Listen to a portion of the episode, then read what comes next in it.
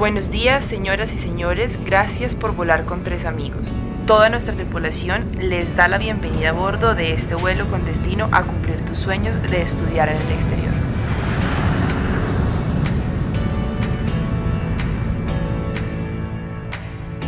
Hola, soy Cami. Hola, soy Dani. Y contigo somos tres amigos. Bienvenido a este espacio para aprender del mundo. Visítanos en nuestro Instagram tresamigos.co o en nuestra página web www.tresamigos.com.co. Bienvenidos a nuestro primer episodio. Eh, en este episodio vamos a hablar de tres amigos, muchas personas hablan de agencias de estudios en el exterior, de que quieren ir a estudiar en, el exterior, pero muy poco se habla del tema, ¿no? Entonces, este espacio es para que nosotros nos podamos conocer y podamos eh, hacer énfasis en, todas las, en todos los temas que debemos tener presentes para poder desarrollar ese proyecto. Sí, contar un poquito de la historia, de quién es el equipo, qué nos motiva, cuáles son nuestros objetivos trabajando en tres amigos. Y pues desde la experiencia personal, dado que tanto Cami como yo hemos sido estudiantes en el exterior, entonces podemos hablar un poquito de la experiencia de lo que fue salir del país, cómo fue nuestro acompañamiento y cómo queremos cambiar de pronto lo que nos faltó para que a nuestros estudiantes no les vaya a faltar. Eh, bueno, nosotros somos tres amigos, somos una agencia de estudios en el exterior, eh, líder en el mercado. También es súper importante contarles que eh, este proyecto fue pensado para acercarnos, acercarnos a ustedes de estudiante a estudiante y por esa razón cada una de las personas que hace parte del equipo de tres amigos ha vivido la experiencia de estudiar y vivir en el exterior de diferentes maneras. Entonces, para nosotros siempre va a ser muy importante que ustedes se sientan acompañados desde nuestra propia perspectiva como estudiantes y que juntos alcancemos como la meta de eh, encontrar la mejor opción dentro de todas las posibilidades que, que podemos entregarles a ustedes como, como estudiantes. Igualmente lo que nos motiva realmente a trabajar y hacer lo que hacemos día a día es poder explicarles a ustedes em, cómo fue nuestra experiencia para que aprendan también de nuestros errores, para que sepan nuestros tips, lo que tenemos de conocimiento tanto de lo que vivimos afuera como lo que vivimos hoy en día, día a día con ustedes y pues que tengan como la suficiente fuerza y la suficiente como apoyo para poder llegar a su meta, que, se, que es realmente viajar al exterior y eh, hacer como una nueva experiencia que obviamente les va a ayudar mucho a abrir su mente y abrir como su perspectiva con el mundo en general. total. Aparte que también tenemos súper claro que este tema es un tema de sueños, ¿no? Sabemos que cada uno de ustedes tiene el sueño de viajar al exterior, que tiene el sueño de ir a aprender un idioma, de conocer nuevas culturas, de hacer nuevos amigos y, y lo comprendemos y nos queremos acercar eh, a ese objetivo de encontrar ese camino adecuado para cumplir el sueño de, ir a otro país a estudiar. Y haremos todo lo que esté a nuestro alcance para poder darles todas las herramientas y poder cumplir ese, ese proyecto. Como les comentábamos, Dani y yo hemos vivido la experiencia de ir a estudiar al exterior. Y digamos que eso nos permite estar en una posición en la que les podemos hablar desde, desde lo que nosotras hemos vivido y desde los mismos escenarios que nosotras a los que estuvimos expuestas al momento de viajar a otro país. Mm, entonces vamos a hablar de ciertas cosas como lo serían, por ejemplo, procesos en los aeropuertos, algunos tips que les podrían servir para su adaptación en el lugar.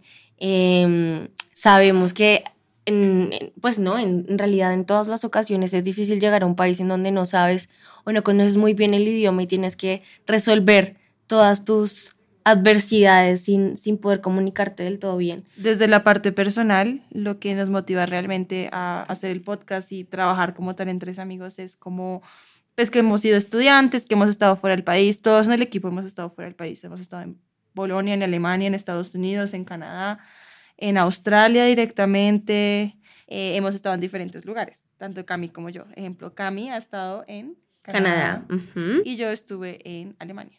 Entonces, cada una ha tenido como experiencias diferentes y podríamos hablar como de tu... Sí, en realidad e, ese, ese, el tema de haber vivido la experiencia motiva en todo sentido porque de repente tú quieres que todas las personas que vienen en busca de una ayuda vivan eso que tú viviste, ¿no? Eh, ya yo sé cómo es vivir del, fuera del país, sé cómo es vivir en mi país y eso me motiva aún más a, a decirle a la gente viaja, no lo pienses, viaja. Eh, es una experiencia de crecimiento personal increíble. Vivir con otras culturas, saber que no, lo que tú vives acá en tu país no es todo lo que hay, ¿sí me entiendes? Que hay más historia de la, historia que tu país tiene, que hay más eh, formas de pensar que, la, que las formas de pensar que, que tu país o las personas de tu país tienen. Y eso para, en lo personal, para mí significa un crecimiento increíble. Entonces, ya no vuelves a ser la misma. El tema de ir a otro país te va a permitir em, expandir todo tu panorama en cuanto a conocimiento, a tu deseo de crecimiento y eso me parece a mí que es muy importante y eso es lo que eh, en lo personal me, me, indica que una persona todo el tiempo va a querer estar buscando nuevas experiencias. y de eso se trata la vida, la verdad. Yo siempre le, se lo digo a los estudiantes cuando se acercan. Mira, la vida no es cosas materiales, la vida no es me voy a comprar una casa, la vida no es me voy a comprar un carro, porque al final nada de eso te llevas. Todo lo que te llevas es las experiencias, ¿no, Dani? Y, y tú y yo hemos estado hablando muy, pues tú y yo, ¿no? En realidad, en muchos espacios se nos da que nos ponemos a hablar de ese tipo de cosas, de lo que tú has vivido en, en el país en el que estuviste, en eh, las cosas que yo viví en Canadá. Y eso es de lo que hablamos. No hablamos de, no, es que mira, y te saco acá el diploma de la universidad, no es que mira, estudie. No. Hablas de lo que has vivido, hablas de las personas que has conocido, hablas de lo que te pasó, de las Sí, ese tipo de cosas son en realidad lo que a ti te abre el espacio con otras personas a entablar una conversación de algo interesante y que tú le puedas aportar a otra persona algo interesante. No, en realidad, eh, a mí me parece que eso es lo que te deja viajar por el mundo. Eh, Cami, como estábamos hablando, como, o sea, me gustaría como que pudiéramos hablar de nuestras experiencias igual fuera del país y explicar por qué hacemos esto. Digamos, yo lo hago muy personalmente también porque cuando yo salí del país no tuve como la oportunidad de, o sea, tuve un asesoramiento, pero muy superficial. Y cuando yo llegué a Alemania inicialmente, eh, me di cuenta que las, las, cosas que me habían planteado pues eran diferentes. Eran, diferentes. Entonces es algo que trato como de evitar como mis estudiantes desde acá, como que sepan a qué se están ateniendo desde que salen del país, qué tendrán que hacer cuando lleguen. Les hacemos asesorías la primer, primer contacto, que sería como el departamento de CAME directamente, que es la parte comercial. Ellos les dan como unas pautas, unos, eh, les explican los requisitos y demás, y llegan a mí y es como reforzar en ese tema para que ellos no se sientan perdidos.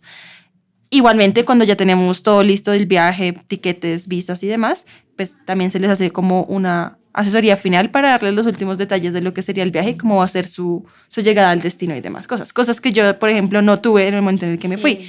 Y yo me fui a aprender eh, a un lugar donde la cultura es, es muy diferente a la colombiana. Eso es algo que, con lo que tampoco contaba en ese momento, como que no, no contaba como que iba a llegar con gente demasiado fría, que son amables y amigables y demás, pero que son pues muy lejanos y muy a darte respuestas a tu pregunta puntual y no como de pronto ofrecerte ayuda, como uno sería aquí en Colombia. Entonces como que ese tipo de cosas me gusta compartirlas y que lo entiendan para que mm, eh, los estudiantes se sientan como más en compañía y más en confianza. Lo importante es poder brindarle la confianza que necesita el estudiante en el momento en el que quiere viajar. Yo creo que te pasó lo mismo cuando fuiste a Canadá. Sí, pues mira, sabes que yo pienso que va de, de, de persona a persona, ¿no? Yo soy una persona súper relajada y súper aventurera. Entonces, sí, la verdad es que no tuve un acompañamiento muy, muy cercano como, mira, te recomiendo que en el aeropuerto lleves tal cosa, te va a hacer falta tal cosa, o no sé, cuando te pierdas, mira tal cosa. No, nadie me dijo nada de eso. Y de hecho, yo siempre asesoro desde esa misma experiencia, desde lo que me hubiera gustado a mí que me hubiesen dicho. Pero cuando yo viajé a Canadá, yo estuve en dos ocasiones en Canadá. Ah, en realidad fue una una aventura, para mí fue una aventura en tema de salir a la calle, para mí el GPS era mi mejor amigo. en muchas ocasiones me perdí, mm. pero a mí, para mí el perderse hace parte de una experiencia de aprendizaje full, porque esa es la única manera que tú por tus propios medios puedas entender el entorno en el que te encuentras. Pasó que en un aeropuerto se me perdió el tiquete de abordaje en un baño. Ok. O sea, fue la experiencia más terrible. Yo era muy pequeña, tenía como 15 años sola en un aeropuerto, una niña de 15 años, y se me perdió el tiquete de abordar. Bueno, fue un rollo ahí terrible, pero em, pues soy muy relajada. A mí lo que me pasó fue que llegué al aeropuerto equivocado. sí. ¿Cómo te sucede eso? Porque estaba en Nueva York y allá hay dos aeropuertos, uno adentro de la, de la ciudad y uno afuera. Y yo llegué al de afuera y no encontraba el avión, no encontraba mi nombre, no encontraba nada. Y fui pregunté y me dijeron que había llegado al aeropuerto mal Y de uno al otro era como una hora de diferencia. Y, y el, el vuelo era ya, o sea, en 15 minutos. Y ¿Qué pues nada, hiciste? me tocó hablar con la señora y ella me, como que me redireccionó al otro. O sea, me tocó igual ir al, aer- al aeropuerto que era, pero ella logró como, como pasarme para el siguiente vuelo, que fuera como a las dos horas, como a las tres horas. Entonces es como, es eso, ¿no? Como encontrar recursos y ser recursivo ante toda situación. Entonces eso es lo que yo te decía, de pronto esto puede cambiar de estudiante a estudiante. Yo estoy muy relajada y yo, si me pierdo, si se me pierde, si estoy en un aeropuerto, em, pues no sé, miro, leo, trato de hablar, lo que sea, pero hay otras personas que se les dificulta ese escenario, ¿no? Como que estoy en un aeropuerto solo y me bloqueo. Entonces, ¿qué puedo hacer? Em, entonces, pues sí, vamos, vamos a como también hablar de ese tipo de cositas. Yo sé, Dani, que tú desde el área de logística tienes como muchos tips Sí. para los estudiantes, que los aconsejas eh, en ese sentido para que cada persona pueda tener como una experiencia satisfactoria y no, no una experiencia traumática, ¿no? Porque pues nadie espera que, un, que, que el tema de ir a estudiar al exterior pensando en un sueño se convierta en una experiencia traumática de que me pasó y no me dijeron y me perdí y se me perdió o algo por el estilo. ¿Qué más? Bueno, me gustaría. No, pues ahorita quisiéramos hablar también como ya de la empresa, o sea, como del proceso, como para que tengan una idea clara de cómo es el proceso directamente. Como decíamos con Cami, nosotros somos dos departamentos. Está Camila, que está, es el área de comercial, y estoy yo, que somos el área de logística. Entonces, cuando ellos llegan, como que también el, el, el foco, el, el propósito de ser tres amigos como tal, es poder tener ese, esos tres puntos. Ese triángulo de relación. Ajá, que sería el estudiante con comercial y el estudiante después con logística, que sería como él es como sí, como, ¿cómo se dice? Como El esquema, sí. No, como el círculo de relacionamiento. no. Como el sí, el paso a paso del proceso sería como Ok. primero con el, el, el comercial, después con el área de logística y después ya directamente con eh, el destino, o sea, donde vamos a llegar. Entonces, un ejemplo claro es cuando llega un estudiante de pronto perdido, sin ni, ni idea de qué hacer con, con sus vidas. Solo saben que quieren viajar, pero no tienen ni idea a dónde Sí. o cuánto es el presupuesto al que se pueden de pronto eh, acomodar y demás. Y es cuando llegan a, a ti. Sí, bueno, mira, el proceso con, con nosotros en el área comercial es, está en, de un- está en realidad en general, en tres amigos, el, el proceso está estructurado de tal manera que el estudiante sienta que está siguiendo una ruta ordenada y que está haciendo las cosas de manera transparente, sin ninguna preocupación. Entonces, lo primero era tú- lo que tú dices, hay algunos estudiantes que ya tienen clarísimo a dónde quieren viajar, Ujú. pero hay otros No que no lo saben Sí. porque las condiciones de un país a otro cambian, las condiciones de vida, las políticas, los precios también son muy importantes. Entonces lo que hacemos nosotros desde nuestra parte comercial es asesorarlos, no tanto como una venta, porque pues es muy fácil venderte, ¿no? Como toma tu curso, este es el precio, paga y te vas. Ese no es nuestro estilo. Nuestro estilo es asesorarte, buscar eh, cuál es ese país dentro de todos los que te podemos ofrecer, cuál es el país que más se acomoda a tus necesidades sí. académicas, al presupuesto que tienes. Entonces, A tu proyecto de vida. correcto. Entonces, eh, primerísimo, primerísimo, identificar cuál es el destino al que quieres ir. ¿Listo? Luego de que ya identificas el destino al que quieres ir, ya entonces empezamos a ver el tema de costos. Entonces, lo que pues normalmente yo siempre hago con mis Pero estudiantes. digamos, ¿cómo sacas el destino de un estudiante? Bueno, pues es muy importante. Siempre nosotros enta- entablamos una conversación con ustedes, los estudiantes. Preguntarles qué hacen, eh, sí, como a qué se dedican, en qué trabajan, títulos académicos, cuál es el propósito de ir a estudiar inglés a otro país o el idioma que quieras estudiar en otro país. ¿Qué presupuesto tienes? A veces también, si se da la oportunidad, pues ahondamos en ese, en ese tema.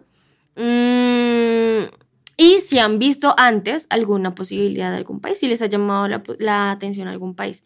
Entonces, pues depende del estudiante. Él nos va a ir respondiendo esas preguntas y lo que hacemos nosotras es, ok, si estás buscando, no sé, trabajar y estudiar, tenemos estas cuatro opciones. ¿Qué quieres empezar a trabajar desde el primer día en el que llegas? Mira, entonces de esas cuatro opciones, estas dos, ¿sí? Que eres citadino o sea, te gustan las ciudades grandes, entonces esta es la ciudad. O si no te gustan las ciudades grandes, te gusta más el tema de la naturaleza, más verde, más green, entonces tenemos esta opción. Ese tipo de cositas nos ayudan a identificar cuál es el destino apropiado para ti como estudiante em, y que pues lleguemos a ese, a ese objetivo, ¿no? Que, que al país que viajes, al destino al que viajes, sea el destino en el que te vas a sentir feliz, en el que te vas a, vas a sentir que en serio cumpliste ese sueño, ¿sí me entiendes? Entonces, eso es lo primero, definir el destino. Y ya luego, cuando lo tienes definido, entonces empezamos a ver temas de precios, ¿no? en este punto yo, pues en algunas ocasiones pregunto, pues, ¿en cuánto dinero han pensado, no? Porque yo no, yo no te voy a cotizar una escuela de 1.500 millones de dólares cuando sé que el presupuesto es de 500. Entonces, a veces ese tipo de herramientas nos permiten también aterrizar un poco más la idea en cuanto a la escuela. Ahí es súper importante mencionar que nosotros, entre amigos, nos cuidamos mucho de qué alianzas tenemos con las escuelas en el exterior. Porque así como pasa aquí en Colombia, hay escuelas muy buenas, pero puede que hayan escuelas muy malas y que sean muy económicas. Y a veces nosotros caemos en el error de, no, porque es económica me conviene más y aplico. No, no siempre esa es la mejor opción. Entonces lo que hacemos acá en Tres Amigos es adaptar los presupuestos al presupuesto que ya el estudiante ha pensado en escuelas muy buenas, en escuelas que están dentro del rango de escuelas aceptadas por el gobierno del país al que van a viajar y de esa manera podríamos elegir o identificar cuál es la institución que se acomoda más a las necesidades que quieren cubrir. Y ya pues luego, eh, ya teniendo claro esos dos puntos, eh, entremos una inscripción. ¿Listo? Entonces ahí es en donde tú como lingüística. Ah. Exacto. Empiezas a hacer toda tu magia em, de inscribirlos a la escuela, de empezarlos a perfilar para el tema de la visa. Mm. Que, no sé, me parecería súper importante que les contaras qué es lo que tenemos que tener en cuenta para un buen perfil de visa. Em, bueno, yo digo que no hay, o sea, todos los perfiles son buenos eh, dependiendo del destino y dependiendo qué es lo que queramos hacer solo que hay perfiles más fuertes que otros. Pero no, hay, no existe algo como un perfil malo, porque igual todos tenemos un proyecto y todos tenemos un perfil para un destino diferente. Entonces, digamos, cuando estamos hablando de países un poco mm, complejos con el tema de aplicación a visa, de aplicación a visa tipo Estados Unidos, Canadá y así, necesitamos un perfil muy fuerte para poder aplicar. En cambio, hay otros países a los cuales el perfil fuerte o el no tan fuerte es como irrelevante, tipo Dubái, Malta que son países que aceptan cualquier tipo de, de, perfil. Entonces, digamos, lo que yo miro cuando estamos haciendo tema de perfilamiento es enfocarme en la parte académica y en la parte laboral. Y ahí, de ahí arrancamos, porque igual ustedes, ellos vienen perfilados, o bueno, los estudiantes, ustedes llegan perfilados desde comercial, porque comercial ya les ha dado la pauta de qué país aplica, qué país no aplica para el tipo de perfil que tenemos. Lo único que llegan, o sea, llegan a mí ya con un perfil, yo lo que hago es pulirlo y hacerlo bonito ante la embajada. Entonces ya es el tema de, recolección de documentos, de cartas de motivación, de cartas de patrocinio, de sacar citas. Eso sí, yo siempre les, les digo a mis estudiantes cuando llegan a asesoría, no hay nada que preocuparse. Tenemos tal perfil, logística va a encargarse de hacer toda su magia para podernos ayudar a aplicar una visa de manera tranquila y transparente. Eh, son muy inteligentes, tengo que aceptarlo, y muy recursivas, estratégicas.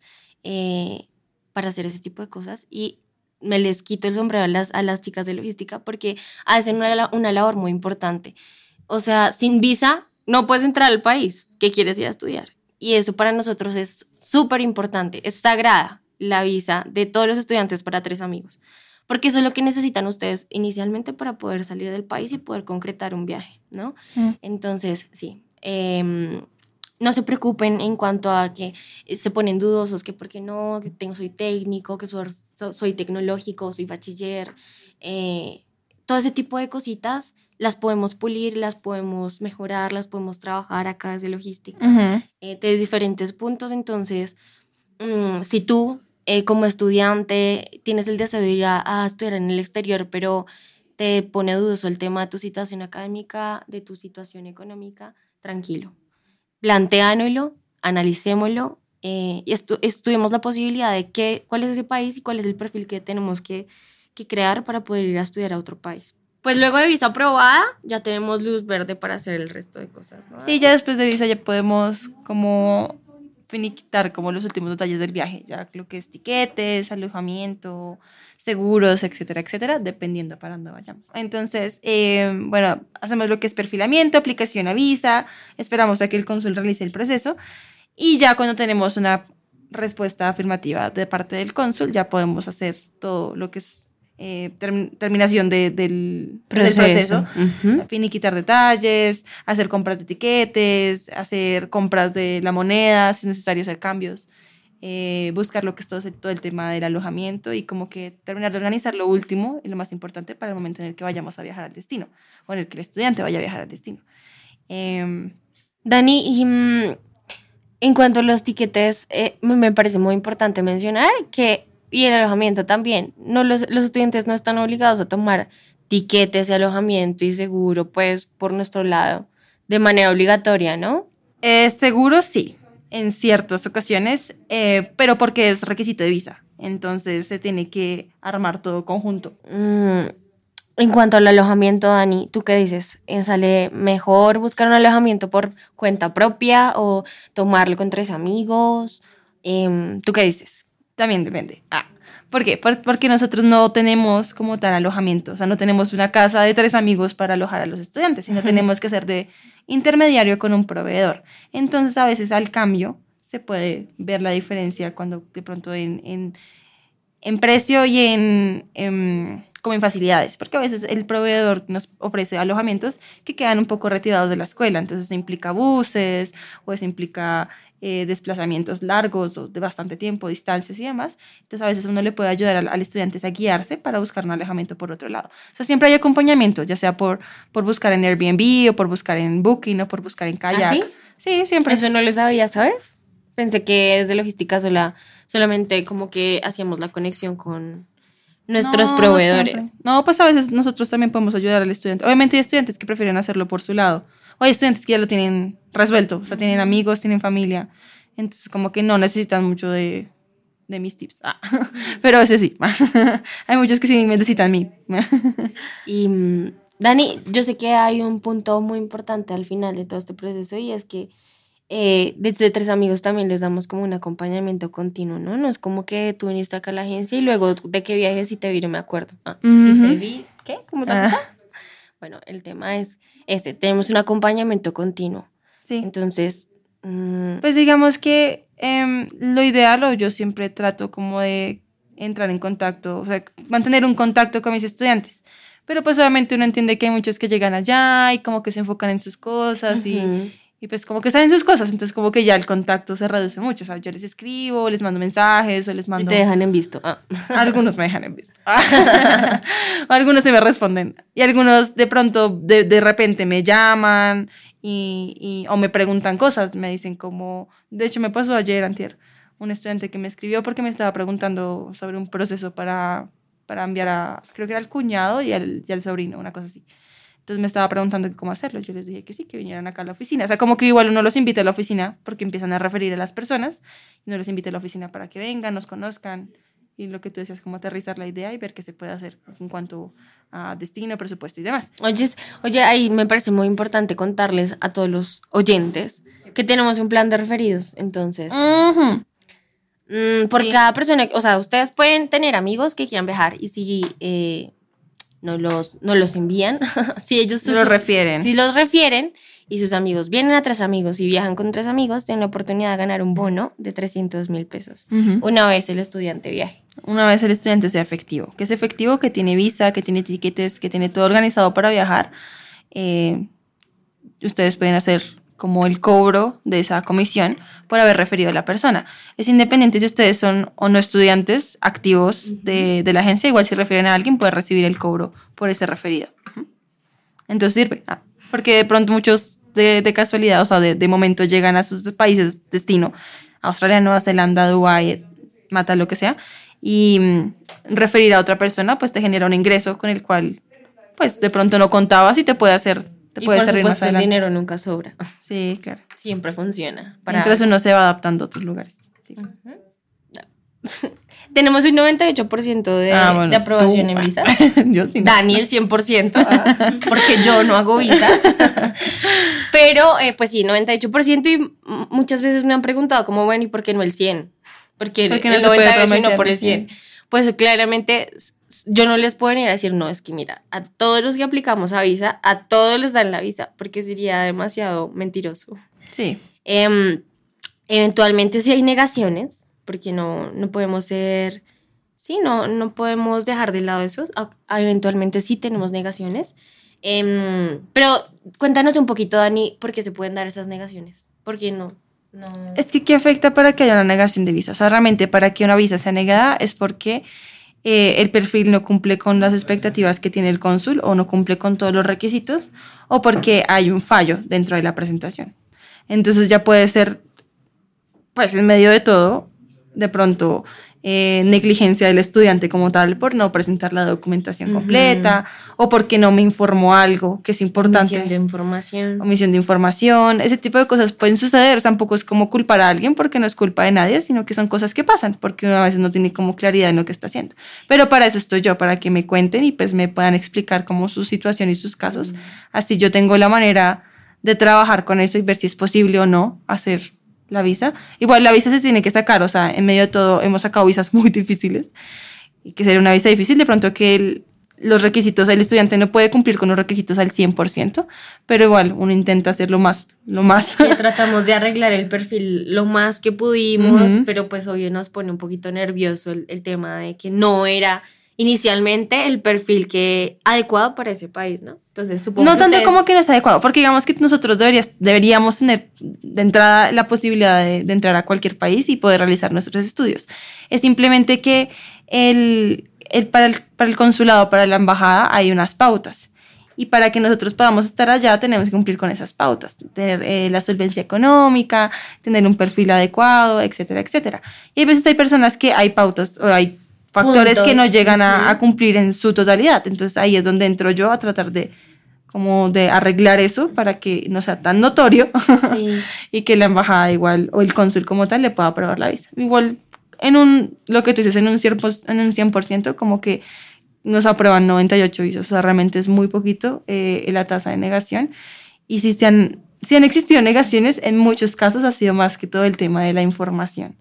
Y bueno, en realidad también podemos ver la posibilidad que, no sé, aplicamos a Australia y los puntos que nos piden mejorar son puntos que solamente podrías arreglar de aquí a tres años, pero tú quieres viajar ya. Entonces podemos ver la posibilidad De de... otro destino. Entonces eso también les, los puede a ustedes también motivar en cuanto a que no es de repente es su destino, no es el país que han venido pensando toda la vida. Porque me ha pasado, ¿sabes? Me ha pasado mucho y a mí me pasó, de hecho. ¿A ti, a ti? llegan, ¿ah? ¿A ti, a ti? A mí, a mí. Ok. Que toda la vida pensando que mi destino era Canadá. Y que porque Canadá abre puertas, que Canadá está repoblando, entonces que tienen programas de migrantes y que no sé qué cosas. Mm. Y toda la vida pensando que mi país era Canadá y pues no. Viví mi experiencia en Canadá y me di cuenta que para mi objetivo, mis medios económicos, mi proyecto de vida de pronto no es el país que necesito en este momento. Ujú. Entonces, de repente puede ser que ustedes lleguen acá con una idea de que me quiero a este país y quiero aplicar a este país porque es que este es mi país, te niegan la visa, pues probablemente ese no era tu país. Podemos ver la opción de otros países que sí te den la posibilidad de eh, proyectarte, de, eje- de ejecutar tu proyecto de vida. Sí, Sin digamos... ningún- pues no sin ningún obstáculo, ¿no? Porque pues, em, pues no te podemos pintar acá un cuento color de rosa, pero sí con más facilidades. Sí. No, igual hay personas que a veces llegan a la agencia y tienen, ejemplo, Canadá, que yo creo que Canadá es un destino que quieren mucho las familias, ¿no? Los que Ujú. llegan con niños o las parejas jóvenes, pues por ese mismo, por esa misma O los razón. profesionales especializados que están pensando en, En buscar oportunidad en otro país. Ujú, o de maestrías. Sí, exacto. Ellos como que siempre llegan como con la idea inicial de Canadá y aquí a veces los aterrizamos un poco más y les decimos, Canadá se puede, pero antes de Canadá deberías intentar otra cosa, porque el perfil toca...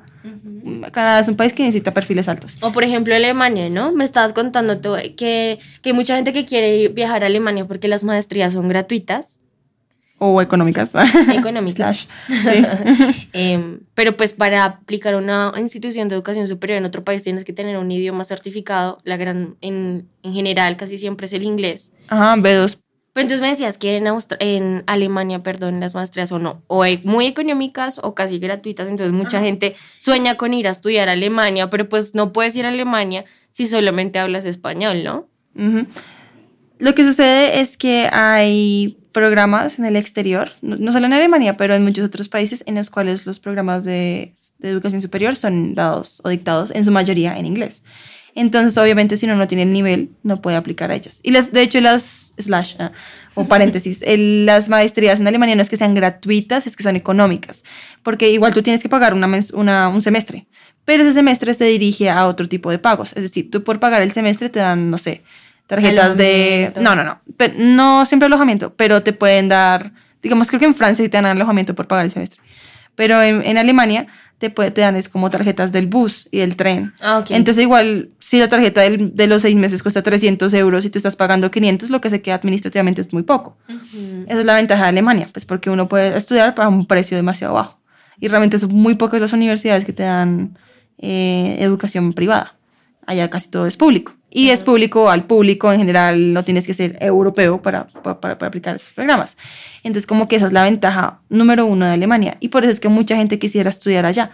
Pero obviamente para poder estudiar allá se necesita en gran medida un segundo idioma como es el inglés. Un tercer idioma como sería el inglés, porque igual sería bueno que llegaras con bases. Pues sabes, como que en general, si tú quieres aplicar un programa de educación superior en otro país, Sí, debes tener un... Hasta un- acá. Ajá, un idioma certificado con TOEFL, IELTS o Cambridge. Cambridge. Entonces, me estabas contando ahora eh, eh, backstage que, mm, que muchas personas tienen ese objetivo de ir a estudiar como a países como Alemania. Yeah. eh, pero pues primero tienen que tener su nivel, su nivel de inglés certificado. Entonces, tu, tu destino final es Alemania, lo tienes clarísimo, ahí está tu maestría, tu futuro, tu esposo, tus hijos. ah.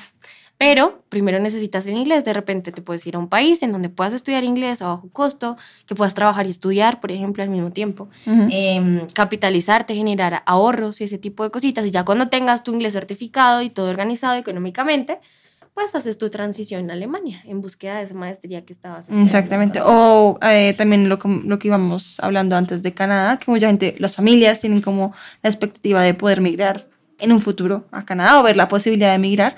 Nosotros no somos agencia de migración, entonces no te podemos ayudar a migrar, pero te podemos ayudar a ver como una forma correcta de llegar al país para después tú, eh, para que después tú puedas mirar tus, tus proyectos y evaluar las posibilidades de migración.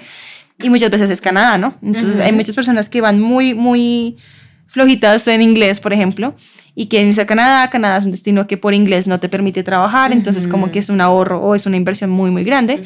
Y lo que se les puede recomendar es que entremos a otro destino donde podamos de pronto trabajar o podamos aprender inglés y después certificarlo. certificarlo, volver a Colombia y después aplicar desde Colombia a un, a un Programa, programa de educación superior, que sí te permite trabajar en Canadá. Correcto. Así sería el tema. Bueno, puedes viajar con nosotros a Canadá, Estados Unidos, Alemania, Francia, Italia, Irlanda, Inglaterra, Malta, Dubai, Australia. Nueva Zelanda, Sudáfrica.